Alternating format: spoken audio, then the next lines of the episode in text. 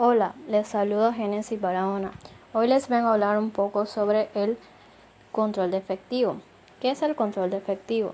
Es el que está compuesto por los saldos de dinero disponible en caja y en bancos.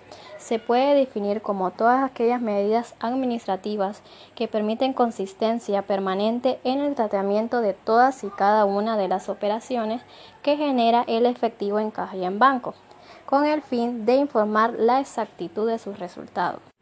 En el control de efectivo, el estado de flujo de efectivo es el estado financiero básico que muestra el efectivo generado y utilizado en las actividades de operación, inversión y financiación.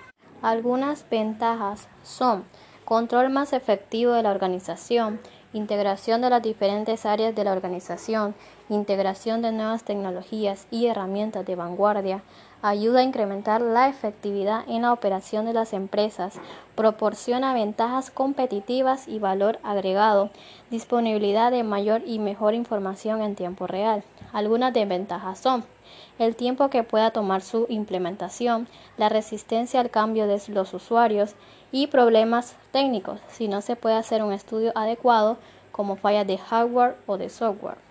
Ahora les hablaré un poco sobre el efectivo y equivalente al efectivo. El efectivo comprende tanto el efectivo como los depósitos bancarios a la vista.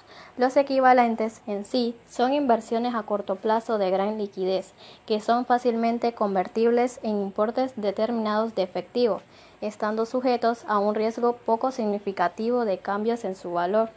Todo activo de corto plazo que se pueda convertir en dinero en menos de 90 días sin riesgo de pérdida de valor se considera como equivalente al efectivo. Ahora les hablaré un poco sobre los objetivos del control de efectivo. Número uno tenemos proteger los activos para así evitar pérdidas de fraudes, negligencias y uso ineficiente. Número 2.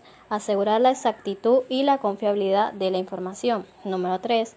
Asegurar el cumplimiento de las políticas y como número 4. Promover la eficiencia del personal. Y esto sería un poco sobre el control de efectivo. Muchas gracias.